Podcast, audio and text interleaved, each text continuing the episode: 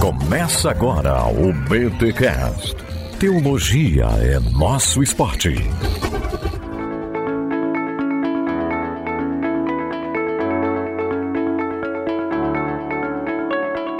Muito bem, muito bem, muito bem. Começa mais um BT Cash de número 515. Eu sou o Rodrigo Bibo e às vezes parece que ainda estamos na Idade Média, não é mesmo, mulheres? É sim. Eu sou a Ruth Salviano Almeida e o Evangelho me dá o direito de falar de Deus. Muito bom. Fala pessoal, aqui é o Vilibaldo e nós precisamos unir Marta e Maria, ação e contemplação das nossas vidas como as teólogas medievais. Aleluia. Olha aí. Gente, estamos aqui para mais um BTcast de história da igreja e, claro, resgatando o papel feminino nessa história. Ruth Salviano, faz tempo que você não volta aqui e é sempre bom tê-la novamente aqui no BTcast. Seja bem-vinda. Obrigada. Eu sinto falta. Eu gosto de estar com vocês. Bom, gosto de falar com esse público seleto, público especial. É, público muito bacana mesmo. O pessoal pergunta, Bibo, vocês têm muito hater? Olha, a gente deve ter bastante hater. Eu vejo bem poucos, porque quase não dou muita bola, mas assim, é, sem sombra de dúvida, é um público seleto, uma galera que sabe pensar teologia, é dialogal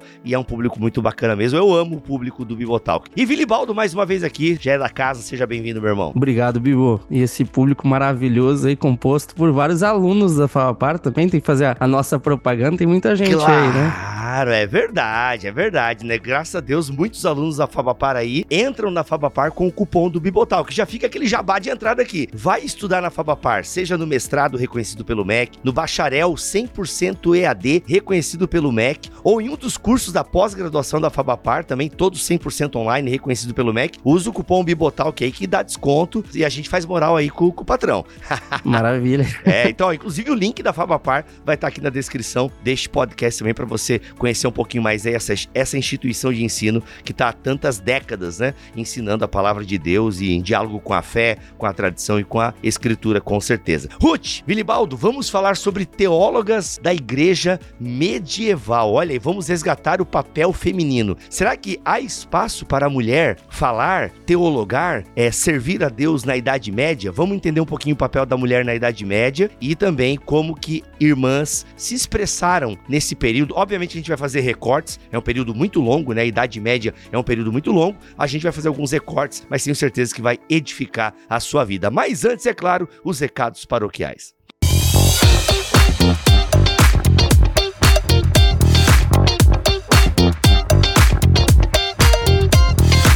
Recados paroquiais dessa semana, galera, é o seguinte: as vagas para o BTD estão acabando, hein? Estamos acabando. Eu falei que nós tínhamos 70 vagas semana passada. É que semana passada a gente tinha cento e poucas vagas. Eu me equivoquei. Houve um equívoco. Ok, ok. Houve um equívoco. Houve um equívoco. Não tem aquele meme. Um equívoco. Eu me equivoquei. Então, nós temos aproximadamente aí umas 100 vagas ainda no BTD deste ano. Como assim BTD? O encontro dos ouvintes do Bibotalk, que vai acontecer no dia 16 de setembro, lá em São Paulo, na Moca. Todos os detalhes estão aqui na descrição deste BTcast em bibotalk.com ou no YouTube no canal do Bibotalk. Mas quero lembrar vocês que o tema Espiritualidade para uma Sociedade Cansada, ele está sensacional. Eu e o Cacau já temos viajado aí o Brasil falando desse tema, tem sido muito bacana. E o Cacau, inclusive, me disse que a pregação dele para o BTD original vai ser um pouco diferente. Olha aí, e junto com o Cacau palestrando, teremos Karen Bomilcar, ela que é psicóloga, teóloga, escritora. Teremos também Guilherme Nunes, professor, mestre, enfim, um cara sensacional que manja demais, assim, sem sombra de dúvida, uma das mentes mais inteligentes que eu conheço e tem uma sensibilidade para tratar desse tema, né, do sofrimento, do cansaço, que vai ser muito legal. Imagina, a Karen também psicóloga, o Cacau pastoral. Gente, tem muitas nuances neste BTD. E claro, estarei lá também sendo o seu MC. Gravaremos um podcast ao vivo sobre esse tema. E olha só, olha quem vai estar cantando junto com a gente. Ah, não posso soltar a música dele, senão o Spotify vai danificar o meu negócio aqui e o YouTube também. Galera, Paulo César Baruch. Paulo César Baruch. Eu vou cantar então, já que o Paulo César Baruch não pode cantar. Eu vou cantar a música preferida que eu gosto do Paulo César Baruch. Eu tenho umas três que eu acho maravilhosas, assim, que eu amo, e assim, acima de todas. Mas uma é aquela: Eu quero te servir, eu quero te obedecer, viver tua vontade, refletir tua vontade. Eu errei a música. Eu amo tanto, gente. Eu ouço pouca música, me perdoa. Eu, mas essa música eu acho linda. Inclusive, tem uma entrevista que eu fiz com o Baruch, e aí eu falei sobre essa música e tal, enfim, foi muito legal. Aliás, se você nunca viu a entrevista, é, inclusive tá em forma de podcast também, o papo que eu tive com o Baruch, vai lá. Gente, Baruch é sem sombra de dúvida uma das grandes vozes da música é, cristã no Brasil hoje, um cara com o coração no lugar certo, sensacional, e vai estar com a gente lá no evento dia 16 de setembro de 2023, lá em São Paulo. Então, ah, e outra, já fechamos o Coffee Break. Meu papai do céu. Olha, vai ser, de novo, ô oh, gente, Deixa eu falar um negócio pra vocês. O valor que vocês vão pagar no BTD, acho que tá 130 reais agora esse lote. Mano, 130 reais, você vai ter uma tarde inteira, praticamente assim, um sábado inteiro quase, que começa às 2 horas da tarde e vai até às 19 horas. Você vai ter teologia e comida e comunhão. Sério, o que, que um crente quer mais? Tirando a volta de Jesus. Teologia boa, tá? Comunhão com os irmãos e comida. Na moral, e ainda uma música boa ainda, para dar aquela, sabe, aquela cereja no bolo. Pô, na moral, 130 reais. Vai organizar uma festa aí. Você que tá achando que que é caro, vai organizar qualquer coisa que envolva comida aí. Depois você vem falar comigo aí. Gente, o objetivo do BTD não é ter lucro. Aliás, ano passado tive dois mil reais de prejuízo. Pega essa daí, pega essa daí, ano passado. É porque, galera, comida tá caro. E quem vai no BTD que eu organizo, que é o BTD original, que sempre acontece em setembro, sabe o tipo de comida que a gente oferece lá. Café da manhã de hotel, gente. De hotel bom, entendeu? Então, vai lá, vai lá. Ó, mesmo as coisas estando mais caras esse ano, a gente, claro, diminuiu algumas coisas, mas ainda assim assim vai ser um coffee break sensacional. E só 130 reais, sério, na moral, por um dia inteiro, assim, praticamente, de comunhão, teologia, palavra, comida, meu Deus, louvor. Ah, gente, ó, te vejo no BTD, hein?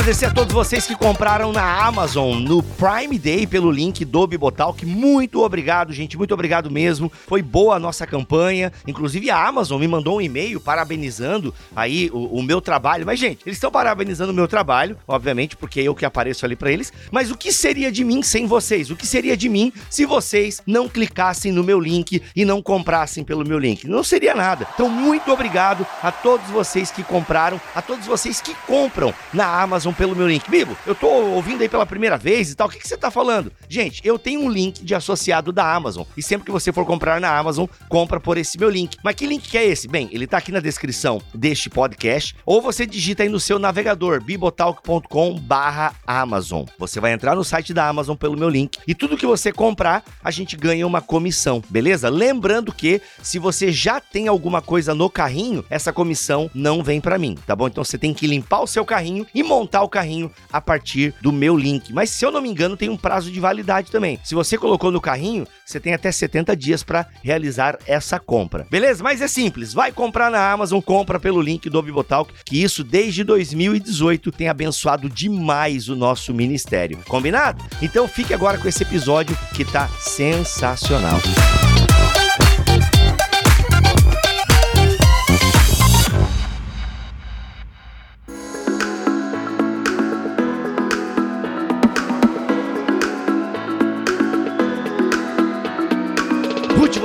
de lançar aí pela Thomas Elson Brasil, Teólogas da Igreja Medieval, Mulheres que Iluminaram a Espiritualidade na Idade das Trevas. Olha aí, vamos fazer um disclaimer já aqui, né, Ruth? É só uma brincadeira com o nome, não tem nada de Idades das Trevas aí na Idade Média, né? Explica isso pra nós. é isso mesmo. Esse nome, ele foi usado, inclusive, eu sou responsável pelo conteúdo do livro, não uso Idade das Trevas, falo da Idade Média ou medieval, mas ele foi usado num contraponto, porque nessa, principalmente na Baixa Idade Média, houve uma espiritualidade muito grande feminina. Uhum, então, uhum, uhum. editores quiseram colocar mulheres que iluminaram a espiritualidade na Idade das Trevas. Estão fazendo um contraponto da iluminação com a escuridão, mas na uhum. realidade nós sabemos que a Idade das Trevas foi uma idade riquíssima. Exato. Basta ver as catedrais, basta ver a, as iluminuras, os vitrais. Uhum. Gente, é muita riqueza, Sim, é muito sim. bonito. E o que as mulheres fizeram também naquela época, porque são períodos curtos em que as mulheres conseguem alçar a voz. E esse foi um período em que elas foram bocas de Deus, elas foram sibilas, profetizas. Olha só. Então Deus falou Encontrar o seu espaço, né, Ruth? foi um espaço maravilhoso. Mulheres até leigas ou, ou freiras, mas Deus revelando diretamente. Imagina, Vilibaldo, eu quero escrever um livro, Deus me revela o conteúdo. Que coisa maravilhosa, né? Então foi assim, algo maravilhoso mesmo. Apesar de ser um livro difícil, porque quando a gente trata da Idade Média, é difícil a gente ir lá atrás e achar material, e um historiador fala uma coisa, outro fala outra, mas quando a gente vê, lê sobre essas mulheres, muitas até analfabetas, mas que recebem visão de Deus e que escrevem, e são as mães das línguas europeias, é encantador, encantador. Hum, Muito bom. Aliás, a gente poderia trazer aqui uma pincelada, como é que era esse papel, né?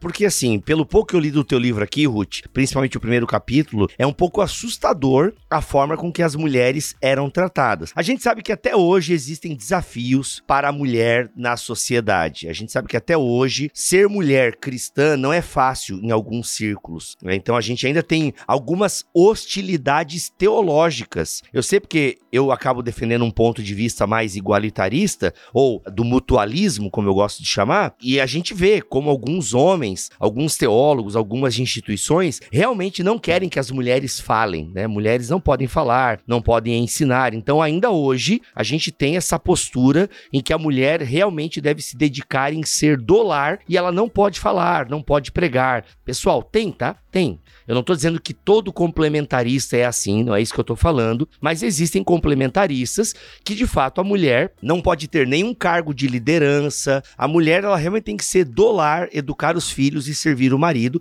Isso tá escrito em, em livros, isso tem palestras, isso tá bem difundido aí, mas quero deixar bem claro que não é todo complementarista que pensa dessa maneira, até porque tem, por exemplo, Tim Keller, que é um cara que eu amo, ele é um complementarista e não tem essa visão acerca da mulher. Mas em muitos meios ainda hoje tem essa proibição, né? A mulher não pode ensinar, não pode escrever comentários bíblicos, a mulher não pode ensinar é, adolescentes, talvez crianças ela possa, mas quando já é, o homem já tá mais formado, a mulher já não pode mais ensinar. Então ainda hoje tem várias restrições para a mulher. Como é que era então na Idade Média? E que sim, parece Idade das Trevas mesmo, gente. Pois é, na Idade Média há um, vamos supor assim, uma equiparação entre homens e mulheres, porque ambos não liam, não sabiam ler, ouviam a palavra sacra ou assistiam à missa que era falada somente em latim, que eles não entendiam. Então, ne- nesse aspecto religioso, espiritual, eh, estão bem equiparados. Só que sempre, é claro, que os, os abades, os monges, né, os cônegos, eles vão ser homens e eles vão escrever. O Jacques Legoff, ele vai dizer o seguinte, que as vozes que vêm até ele são vozes masculinas, porque são essas mãos masculinas que escrevem a história. Por isso que a gente não vê a participação da mulher. Era difícil, acho que muito mais do que hoje, do que na época da reforma, dos avivamentos, a gente achar uma mulher escritora. Mas eh, eu acho tão interessante, Bibo, que parece que quando há, e eu vou citar a palavra até, vamos dizer assim, da moda, avivamento. Quando há avivamento, a coisa muda até em relação à participação feminina. Porque aqui na- dá para perceber muito bem que há mais fraternidade, há mais cooperação. Essas mulheres tinham visões de Deus e quem escrevia essas visões, porque elas não sabiam escrever, eram os padres, eram os confessores, eram os freis, que eles admiravam, porque elas recebiam da boca de Deus e eles entendiam que era assim mesmo, pela vida que elas levavam, pela santificação que elas demonstravam. Então eles eram unidos. E até na questão da ordem das beguinas, que vamos falar depois, Tiago de Vitre, um, um desses, vamos dizer assim, do clero, que vai apelar para que exista essas beguinas, que elas se formem, porque elas estão ajudando socialmente, estão escrevendo o que elas veem. Então, apesar de tudo que houve, a mulher teve um espaço. Mas é claro que dentro da casa, dentro do, do papel do, do, casamento, ela sempre está submissa. Ela sempre, o papel dela, como sempre, é esposa, é mãe, uhum. e naquela época muito relacionada, como na Idade Moderna, começo lá da reforma, a gente ainda vai ver, confuso com a roca, né? Que elas tinham que cuidar de fabricar os tecidos, até dar banho às vezes no esposo, cuidar de toda a parte da casa, de todo o benefício que a casa iria usufruir. Então, a mulher era bem submissa, bem submissa mesmo. Mas o contexto ele torna ainda mais importante, né? Olhando isso, nessa Idade Média e Idade dos Homens, lembrei do, do livro do Jorge Duby, é um contexto realmente com ênfase sobre os homens, mas isso não impede essas mulheres de realmente ganharem destaque, né? Através das suas vidas, são reconhecidas e escrevem obras, isso é algo realmente maravilhoso, né? Mas o que eu fico pensando aqui é no, na forma que era vista a mulher e o preconceito daquele contexto que tinha que ser quebrado, né? Até eu lembro quando eu li o Mal e os Maleficaram, né? Aquele manual de inquisidor, que os autores lá, o, o Kramer e o Sprenger, eles falam, né? Das mulheres que elas são dadas ao exagero, né? Seja na bondade, seja no vício, não conhecem moderação. Às vezes eu tenho a impressão que na Idade Média, me corrija, Ruth, se eu estiver errado, tende-se a ver a mulher no extremo. Ou ela completamente pecadora, ou completamente santa, né? Uma nova Maria, digamos assim. Será que é por isso que tinha tanto esse, esse medo, essa visão de perigo quando as mulheres escreviam? É, se você sabe que a Idade Média, você falou extremos, eu diria que era uma época de extremos. Era uma época, para mim, eu chamo de bipartida, de 880. Então, havia aquela divisão, aquela dicotomia, né? Do corpo fraco, carnal, com a alma espiritual, a divisão entre os poderosos, os suceranos, e os vassalos, a divisão dos ricos com os pobres, a divisão do homem e a mulher. Então, era, era tudo muito assim, não tinha classe social, era os estratos sociais ou estamentos. Então, você não tinha muita possibilidade de ascensão. Você nascia camponês, morria camponês, né? Então, nós vemos que quando as mulheres começam a ser tocadas por Deus porque elas buscam comunhão com Deus, é algo inédito, é algo até que princípio, até assusta. É, inclusive, eu queria colocar que, segundo alguns historiadores, essa palavra mística, que a gente usa bastante no livro, misticismo, às vezes também assusta. Quando aplicada a mulheres, ela substitui a palavra teologia. Em vez de serem chamadas teólogas, as mulheres foram chamadas de místicas. E eu brinco, se é que eu posso dizer que eu brinco, que até hoje você fala de misticismo, o povo arregala os olhos. Misticismo, isso é ocultismo? O que, que é isso? Não pode se falar de misticismo. Mas o misticismo que ocorreu ou que ocorre, o misticismo que é santificação, é quando as pessoas se afastam para desfrutar de um tempo real de comunhão com Deus, sem obter benefício terreno da evangelização. Então, eu evangelizo porque Deus está me incomodando e eu estou sentindo essa necessidade. Isso muitas pessoas não entendem, não conseguem entender. E há base bíblica e teológica, teológica para esse misticismo. Por quê? Porque o cristianismo, ele é mais do que doutrina, ele é mais do que conhecimento sobre essa vida, sobre a vida futura, sobre as verdades espirituais. O cristianismo é um relacionamento pessoal entre o crente e o Deus vivo. E o que dirige essa espiritualidade, essa santificação, é exatamente o aprofundamento dessa relação pessoal. Nós temos os grandes místicos da Idade Média, Bernardo de Claraval, foi um doutor amor muito, né? Ele dizia que ele não queria somente conhecer Deus, mas ele queria experimentar Deus então eles começam a se assustar, porque os místicos eles querem uma religião para o sentimento, não é para a inteligência. A eles não importava tantos raciocínios, mas chegar ao lugar do encontro com Deus, um lugar de virtude, do amor, de ouvir a voz divina. E nisso, nessa época, nós devemos essa contribuição essencial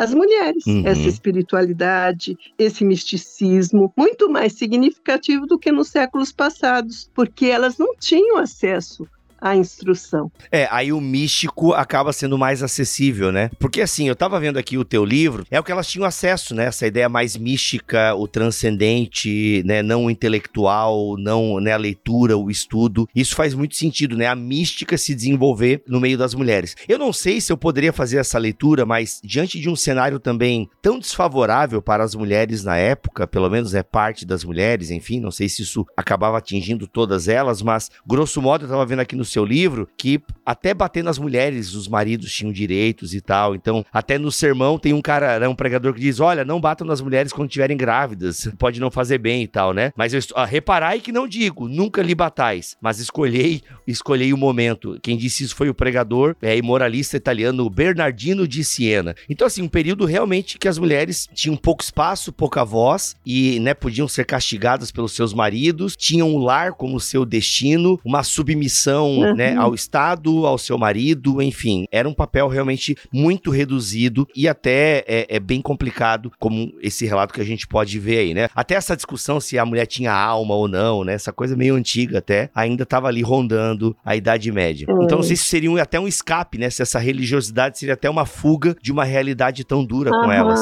É porque elas não se entendiam como místicas e nem existia essa palavra. Sim. Essa palavra de misticismo ela vai surgir no século XVI. Então, para você falar, ah, as místicas, se você elas soubessem que eu era isso, o que, que é isso? Né? Porque elas consideravam que era uma disciplina espiritual, a comunhão com Deus, a contemplação, a meditação, e que fazia parte da sua religiosidade, da sua espiritualidade. Ela não, não estava imaginando que isso seria um misticismo, né? Exato. Interessante que eles vão falar, olha, doravante, a palavra das mulheres, uma certa palavra será tida em conta, ainda que tornando-se um alvo, a palavra da beguina é profecia, o seu choro, sinal de devoção, o seu sono, sintoma de êxtase, o seu sonho, uma visão. Então, é interessante porque elas vão, vamos dizer, né, subir ao monte. Elas vão subir ao monte para procurar a Deus e sempre procurando o lugar secreto,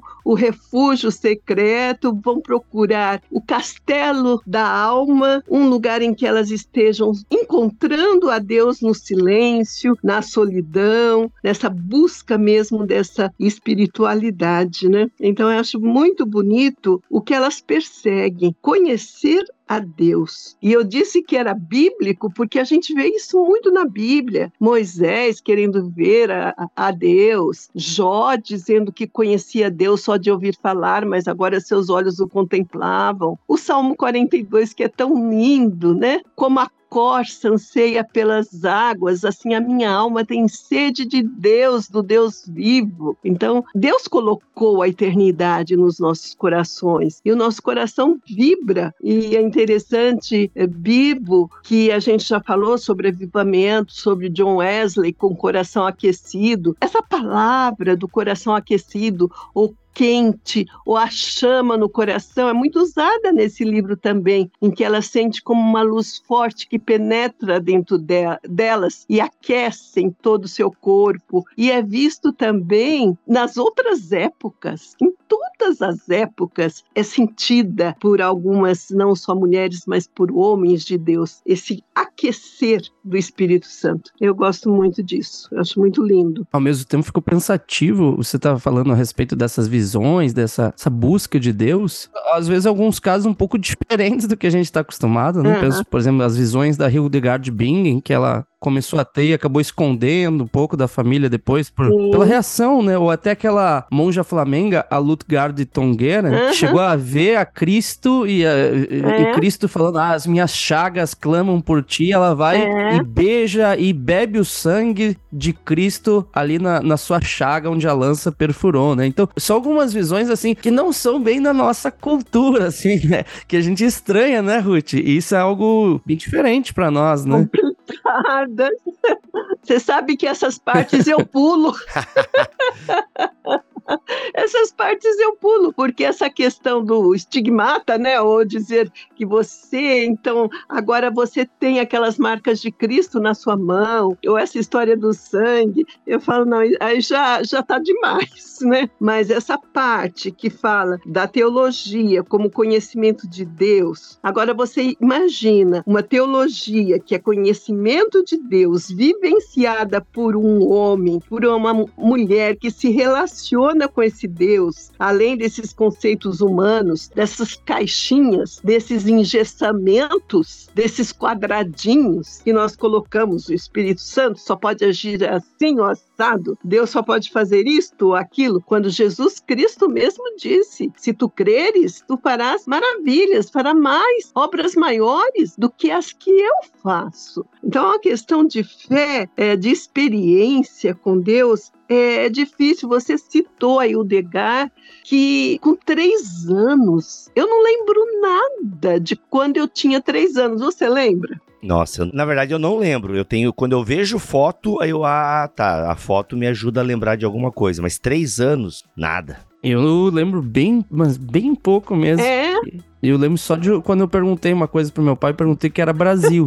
minha memória mais Caraca, antiga da memória vida. de historiador mesmo. Já queria saber o que era Brasil. Já li virei historiador. Olha né? aí, já tava investigando. Mas é isso mesmo. Ou alguém já contou alguma coisa que a gente fez nessa época e a gente le... não é que a gente lembra, a gente lembra da história que nos foi contada, né? Exato. Mas a Hildegard, ela diz que chega a ver dentro do ventre de uma vaca o seu bezerrinho e fala assim, olha, vai nascer um, beze... um bezerrinho malhado desse jeito, desse jeito. Quando ela percebe que as pessoas começam a olhá-la de forma estranha, é, estranha, a discriminá-la, ela até para, porque é incrível, gente, como a criança tem um discernimento, isso eu devo, isso eu posso falar, isso eu não falo. E elas escondiam mesmo, elas ocultavam as visões que elas tinham, porque elas sabiam que ia chocar, que o pessoal ia achar que elas estavam mentindo, né? Ela faz isso mesmo. E outra coisa, eu acho que é a Catarina de Siena, a Catarina de Siena que foi considerada depois uma doutora da igreja, ela levitava, né? Então a mãe dela disse que via ela subir a escada da, da casa dela sem pisar nos degraus. E eu brinco, né? Porque agora eu moro em Sobrado e meu joelho dói mais. Eu falo, ah, eu queria levitar, porque já Ai, dói boa, demais boa, o joelho quando eu subo essa escada.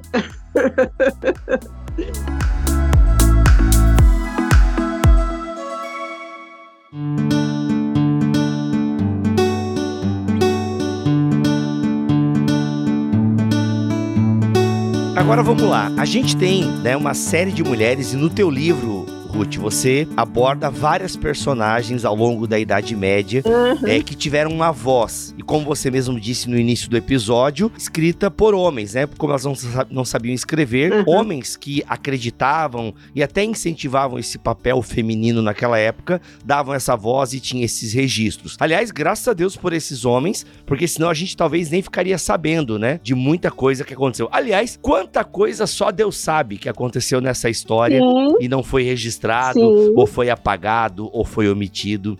Enfim. exatamente. Mas aqui no capítulo 3 você traz as beguinas humanitárias de ação e as beguinas contemplativas de meditação. Quem eram esse grupo de beguinas? Quem são É. as beguinas, enfim? E qual o destaque e o papel delas? E, e por que, que elas são teólogas aí da idade medieval? As beguinas, eu falo que elas são as Martas e as Marias, juntas. Hum. É tão linda a história das beguinas. Eu descobri as beguinas quando eu fiz pós-graduação. Eu nunca tinha ouvido falar. Uau. E eu fiz pós-graduação em História do Cristianismo e a professora da Idade Medieval falou das beguinas. Eu fiquei já encantada. Uhum. Foi quando eu escrevi o livro da voz feminina calada pela Inquisição, que foi uma beguina que foi queimada na fogueira, né? Eita, uhum. É, a Marguerite E aí, essas beguinas, elas eram moças ou mulheres que, naquela época de muita guerra, de cruzadas, os homens partiam,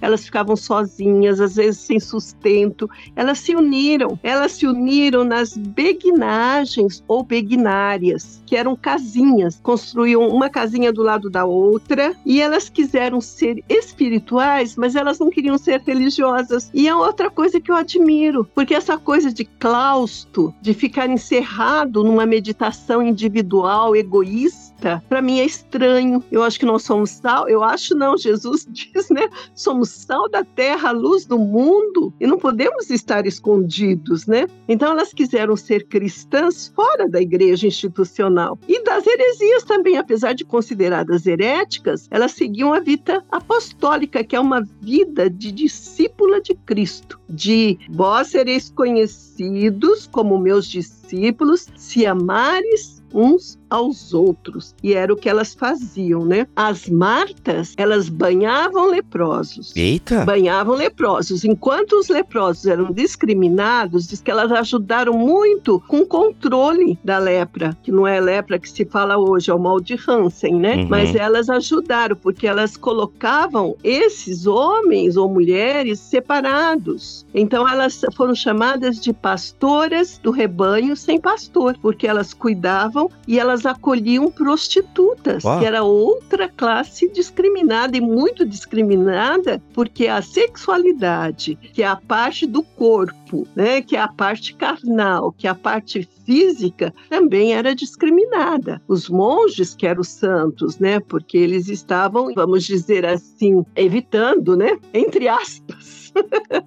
o pecado da carne, né? Uhum, uhum. Então, elas faziam isso e elas davam, elas ensinavam ofícios, elas ensinavam trabalho para essas mulheres. Elas ganhavam o pão e ensinavam as outras a ganhar. Então, elas tinham as beguinas de ação e as artesãs da alma, as beguinas de contemplação, que essas já iam atrás do estudo. Elas foram Hum. chamadas até embriagadas de Deus, porque elas atuaram como os profetas do Antigo Testamento, né? Elas estavam recebendo visões, recebendo ah, como bocas de Deus, como sibilas, né? Eram chamadas de sibilas, de profetisas, estavam passando para o povo. Só que elas passavam na língua do povo. Hum. Elas pensavam, eu não vou ensinar em latim, eles não vão entender. Então elas ensinavam na língua do povo. Era no inglês arcaico, era no baixo alemão, eh, no francês, porque não havia nada escrito. Elas foram realmente as mães das línguas europeias. Uma delas foi a primeira a escrever uma, uma biografia em inglês. Caraca. E por aí vai, né? Elas não queriam estar no convento, mas não queriam também estar fora da vida religiosa,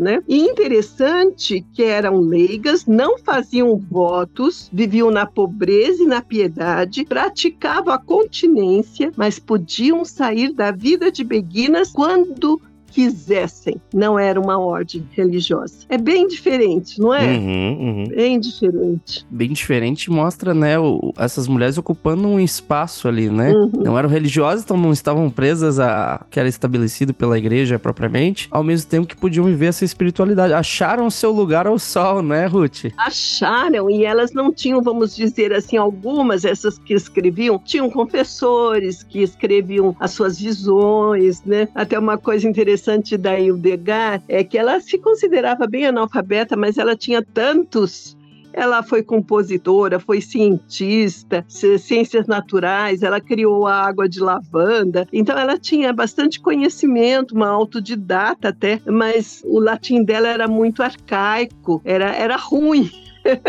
Então o confessor dela dava um jeitinho ali. Aí sabe como chamaram o escrito dela, o latim dela? O mau latim do Espírito Santo. Eita. Eita, o Espírito Santo tá falando mal, tá Hum. falando errado.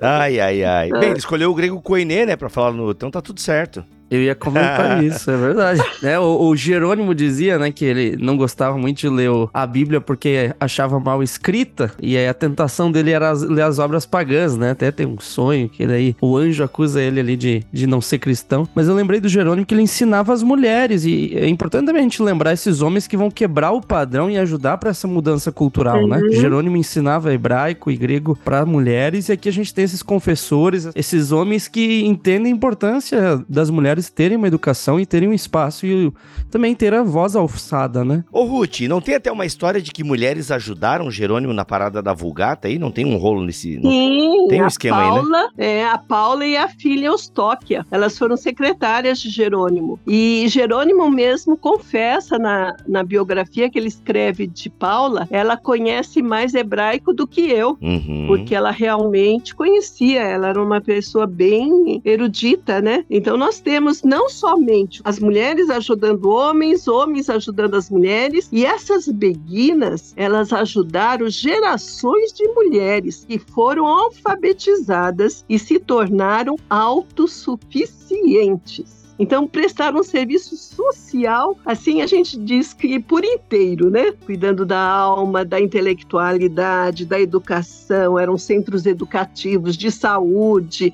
de enfermagem, de acolhimento. É uma história muito bonita das beguinas. Sempre quando eu posso, eu falo delas, porque elas incorporaram mesmo a mensagem de Cristo de cuidar do próximo. Muitas se consagraram também a alguma arte, uma música, pintura, pintura, literatura, elas trabalhavam a terra, criavam animais, fabricavam cerâmica, fabricavam tecidos, estudavam a Bíblia, oravam, educavam, então cuidavam do saneamento básico, cuidavam da saúde. Algumas beguinárias se transformaram até em hospitais. Uhum. É, não tem como ficar orgulhosa de ser mulher, fala sério.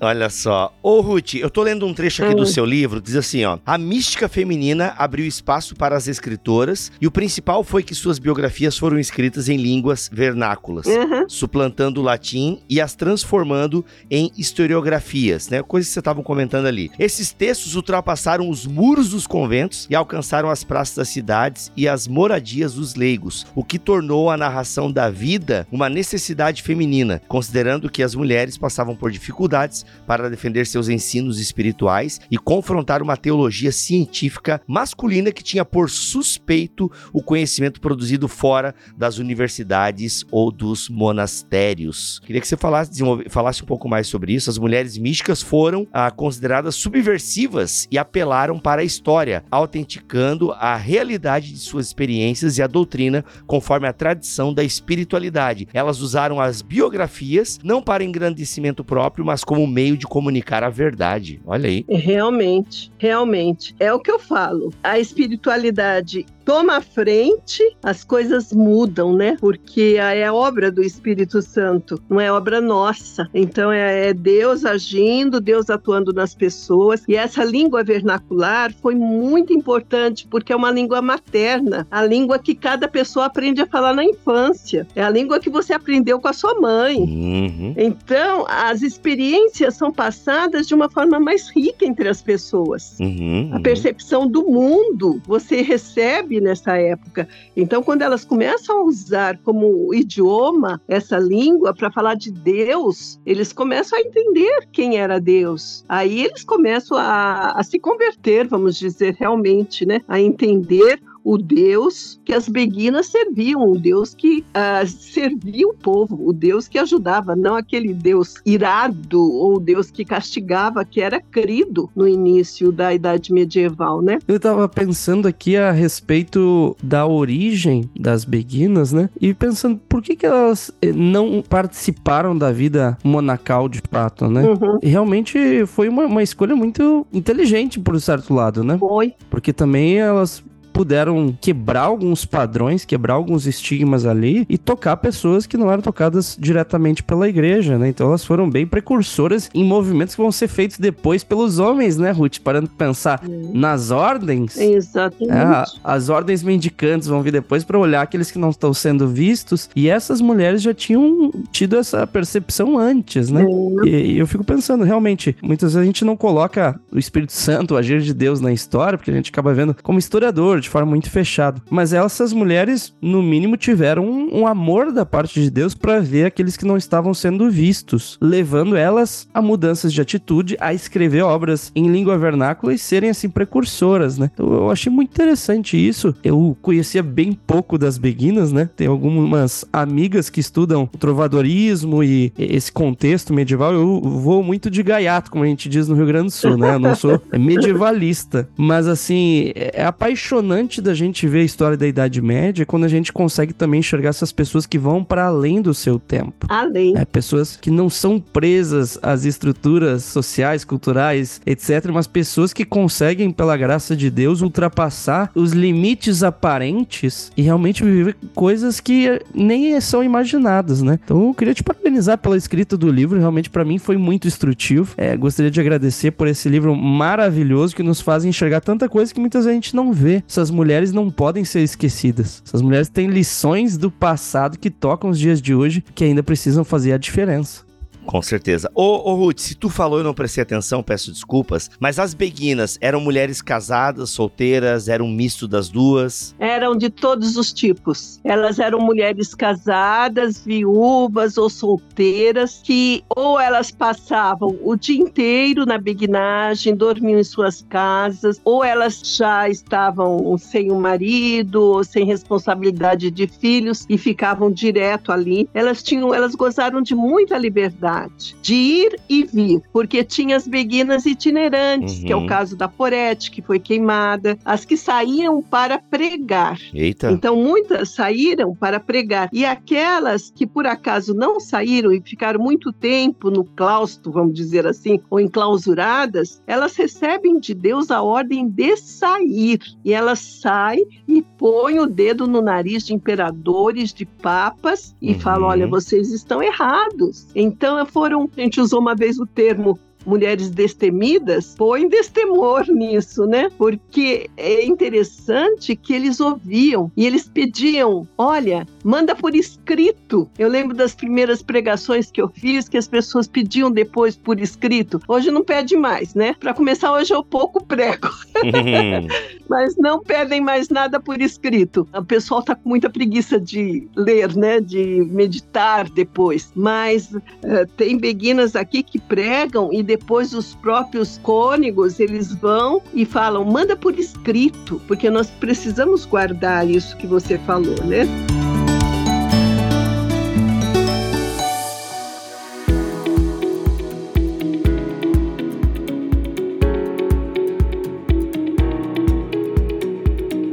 Não sei se nós temos tempo de ver uma em especial. Vamos, eu ia te perguntar isso agora, Ruth. Você leu a minha mente. Vamos destacar uma beguina aí que você queira dar um destaque para ela? É, eu vou falar da, da minha preferida. Por quê? Porque ela foi leiga. Tem duas coisas que nós precisamos saber antes de ler um livro sobre Idade Média. Eu, pelo menos, aqui no meu livro, eu destaco duas coisas. Porque o povo faz muita confusão. Por exemplo, ver uma mulher com véu, ela é freira. Na Idade Média era comum a mulher usar véus sobre a cabeça se ela era casada. As solteiras não precisavam, mas as casadas usavam. Outra coisa é essa questão do misticismo e dá uma conotação de ocultismo, conotação ruim para o misticismo. O misticismo era comunhão com Deus e comunhão de fato, né, de se entregar, de querer experimentar a Deus, de receber visão. E eu quero falar então de uma leiga porque ela reivindica a palavra. Ela não está assim, vamos dizer, fugindo a qualquer autoridade, mas para ela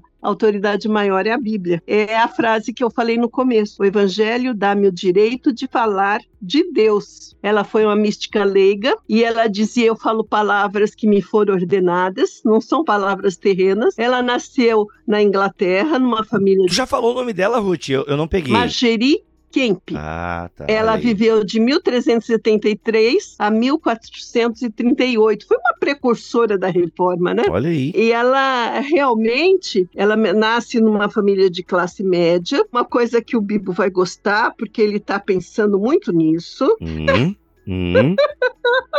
é verdade. Aos 40 anos, eu nem sei a idade do Bibo. 40, exato. Olha lá. Mageri já tinha 14 filhos. Caraca, 40 anos, 14 filhos. Depois tu fala que eu tenho muito filho, Bibo. Pois é, Tem olha. só três, cara. Gente do céu. É, e ela cuidou dos filhos, né? Teve uma vida normal, te- passou por doenças. Durante a última gravidez, ela ficou muito doente, mas ela convenceu o esposo a tomar os votos de castidade e inicia uma vida de peregrinação. É, o, o que é interessante dela é que ela está peregrinando e ela chega numa igreja lá em Jerusalém, começa uma prática espiritual é, dela de lágrimas e gritos. Ela chega na igreja, eu estava até lembrando desse movimento que nós tivemos recente de avivamento em Asbury, Uhum. que um amigo nosso, ele esteve lá, ele visitou, e ele disse que quando ele chegou, ele ficou três horas só chorando, só chorando. Ele balançava o corpo de tanto que ele chorava. E ela, quando ela entra na igreja, ela chora, ela grita, ela soluça, ela cai no chão, e, a- e aí todo mundo fala, essa, é epilética, ela está possuída, e ela fica muito, vamos dizer assim, triste, até com Deus. Ela pergunta a Deus: por que, que o Senhor me dá esse dom que choca as pessoas, que as pessoas falam mal de mim? E Deus fala: eu procedo assim contigo quando me apetece falar na tua alma, como prova do meu amor por ti. Eita. Então é como se Deus dizendo: eu trato cada pessoa como ela precisa ser tratada. Então Uhum. eu te dou esse dom, essa empatia profunda que fazia ela chorar. Mas o que eu quero contar dela que nos liga muito aos pentecostais, inclusive, é quando ela tem um dom de entender língua estranha. Eita. Ela está ah, em contato com um clérigo alemão e ela ficou muito admirada com a postura dele e ela queria entender o que ele falava, só que ele só se comunicava em latim com os outros. E ela pediu a Deus que ela conseguisse entender. E ele pede a Deus também para entendê-la. Isso acontece. Ele a entende e ela o entende. Então é uma coisa muito bonita, isso que realmente prova a espiritualidade dos dois. E ninguém crê que eles estão conseguindo se entender. Até que ele diz assim: Eu só entendo o inglês na boca dela. Se outra pessoa falar, eu não entendo nada. Então, eles te maravilhados, eles tiveram que se inclinar à evidência. Então, essa espiritualidade até estranha chocava os homens da igreja. As palavras não eram mais suficientes para a comunicação com Deus. Precisava outra linguagem, outra forma, outra devoção. E as místicas queriam muito se fazer compreender. E é disso Uhum. que trata o livro, Ah. né? Dessas mulheres que parecem estranhas, mas que elas estão sob a direção de Deus. Olha aí, gente. Ruth Salviana Almeida, teólogas da Igreja Medieval, mulheres que iluminaram a espiritualidade na Idade Média ou na Idade das Trevas, com o trocadilho que foi feito aqui no subtítulo do livro. Lançamento da Thomas Nelson Brasil em mais uma parceria com a God Books. Parabéns, Ruth. Inclusive, nessa parceria aí da Thomas Nelson com a God Books, você já tem outros dois livros, se não me falha a memória, que é Reformadoras, É sensacional, E mártires. e Mártires, né? Aham. Olha aí, legal demais. Então tem as reformadoras, mulheres que agiram ali no tempo da reforma, é isso? É, as que impactaram a reforma, né? Eu divido em quatro capítulos, Uhum, né? uhum. Aí tem as mártires, que é mais igreja primitiva. Uhum. As mártires cristãs, que eu venho desde a igreja primitiva até os dias de hoje. Ó, que da hora. Falando da, daquela Uhum. que é martirizada, queimada na Nigéria, em maio deste Olha aí. ano, de 22, aliás, então coisa Uhum. recente. Muito legal. E agora, esse livro aqui tratando de teólogas na Idade Média. O capítulo 1 tem um panorama do papel feminino na Idade Média. O capítulo 2 fala sobre a rainha evangelizadora, uma mãe escritora e uma dramaturga transgressora na Alta Idade Média. Tem as beguinas, que a gente deu uma pincelada aqui. Tem as medievais espirituais, êxtases, visões e relatos. Uma mulher rica, uma anacoreta e uma leiga itinerante. Tem o capítulo 5, as trovadoras de Deus, com multiplicidade de dons espirituais em seus castelos da alma. E o capítulo 6, obras espirituais das mestras e doutoras medievais. Gente, um livraço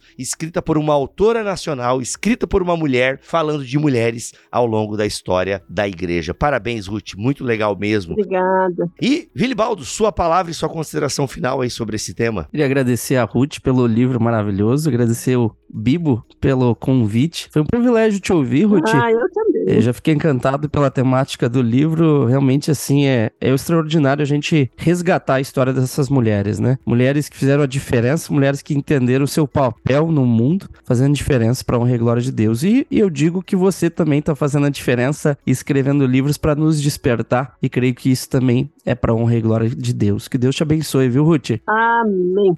Amém.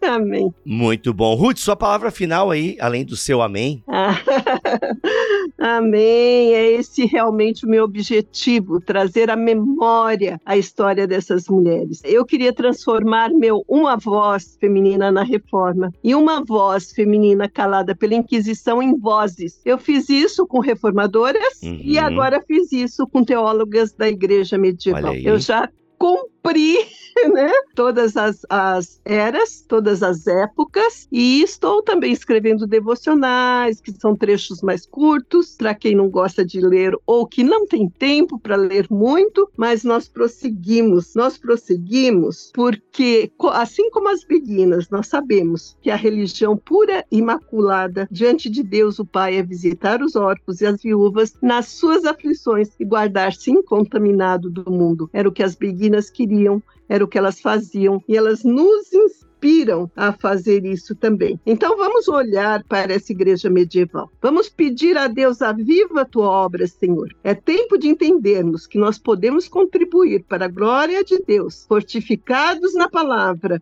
comprometidos com seu reino. Que ele nos abençoe. Amém. Amém. gente. É isso. E tá aí o link para você adquirir o livro na Amazon. Aquele link abençoado do Bibotal, que o link tá aqui na descrição deste BTcast em bibotal.com ou também no nosso canal no YouTube, beleza? BTcast 515, você encontra o link para adquirir esse livro da Ruth. E Como eu sempre digo, valorize autores nacionais. Sempre que puder, compre livros de autores nacionais, porque isso ajuda esse que, graças a Deus, tem crescido bastante. Tá bom? Ficamos por aqui, voltamos na semana que vem, se Deus quiser e assim permitir. Fiquem todos na paz do Senhor Jesus.